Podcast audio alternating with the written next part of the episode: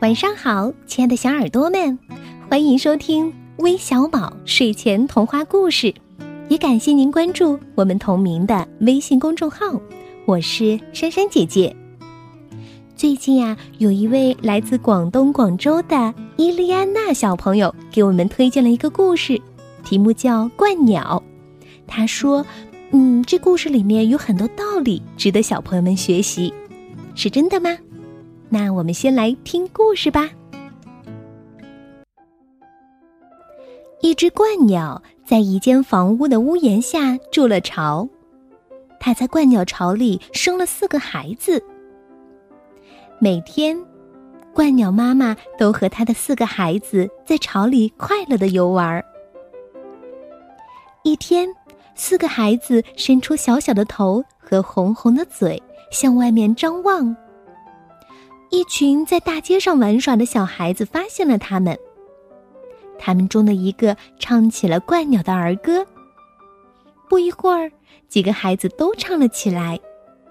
歌词大意是：“鹳鸟，鹳鸟，老大将会被吊死，老二将会被打死，老三将会被烧死，老四将会掉下来摔死。”只有一个叫彼得的孩子没有唱，他对那群小孩说：“你们不要唱了，笑话小动物多不好呀。”小怪鸟们听了觉得很难过，就把头缩了进去，然后对妈妈说：“妈妈，刚才那些小孩子说我们将来不是会被吊死，就是会被烧死、打死，还有的说我们会摔死呢。”怪鸟妈妈拍拍孩子们的小脑袋，说：“宝贝们，我们不要理他们，妈妈教你们飞翔，好不好？”小怪鸟们马上露出了高兴的神情，纷纷跟着妈妈来到屋顶上。小怪鸟们走路还不是很稳，只能张开翅膀来使自己保持平衡。怪鸟妈妈一下子就从房顶上飞到了地上，它示意小怪鸟们勇敢的飞下来。小怪鸟们飞得很不好，全都直挺挺的摔到了地上。怪鸟妈妈帮小怪鸟们揉了揉，小怪鸟们就不觉得疼了。怪鸟妈妈耐心的教孩子们飞翔，之后几天，小怪鸟们。终于会飞啦！那几个顽皮的孩子看见了在天空中笨拙飞翔的小怪鸟们，又唱起了怪鸟被吊死或者被烧死的歌谣。小怪鸟们气鼓鼓的对妈妈说：“妈妈，我们想飞下去，只过那些小孩子的眼中，不可以。”怪鸟妈妈急忙的说：“你们有这点时间。”还是去练飞行吧。秋天，怪鸟将军将会对全国的小怪鸟进行大检阅。如果你们飞得不好，怪鸟将军将会啄你们的前胸。到那时，你们多丢人呐！小怪鸟们于是就专心致志的练习飞翔去了。秋天到了，大检阅的时候。这四只小怪鸟飞得最好，得到了怪鸟将军的赞扬。怪鸟将军亲切的给四只小怪鸟戴上了奖牌。小怪鸟们在回家的路上又听见了小孩子们唱怪鸟被吊死或者被烧死的歌谣，小怪鸟们很生气，它们越大就越不能忍受这种歌。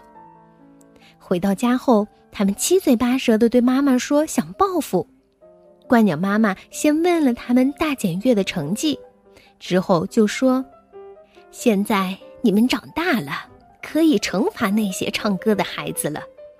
来，跟着妈妈，妈妈有一个好主意。”他们飞到了一个水池边，小怪鸟们惊奇的看到王莲叶子上睡着很多人类的宝宝。怪鸟妈妈说。这些是还没有出生的宝宝，他们是由我们怪鸟负责送给人类的妈妈的。那些嘲笑怪鸟的孩子将不会得到一个小弟弟或者小妹妹。小怪鸟们一听，马上把最漂亮的宝宝叼到嘴上，送给了小彼得的妈妈。善良的小彼得就有了一个很漂亮的小妹妹，而那些顽皮的孩子却什么也没有。好了，故事听完了，你们通过这个故事都明白了什么样的道理呢？珊珊姐姐觉得啊，我们要保护动物，爱护动物，不要讥笑动物，因为动物是人类的朋友。有了动物，这个世界。才是一个完整的世界，你们觉得呢？当然，这个故事还延伸到了一个做人的道理，那就是即使别人做了伤害你的事情，也不应该恶意还击。朋友之间应该坦诚相见，用积极的态度去交流，解决问题的根源，从而可以让大家相处的更加友好，更加团结。如果你们还悟出了其他的道理，也可以给我们留言，和大家一起分享哦。那今天都有哪些小朋友来点播故事呢？他们是来自河南驻马店的李伟成，来自山西太原的严静轩，来自上海的杨玉伟，来自湖北武汉的曹佳瑞，来自辽宁葫芦岛的小雨，还有来自上海的胡诗诗。最后，再次感谢为我们推荐这个故事的伊利安娜小朋友，谢谢你哦！我们明天再见吧，晚安。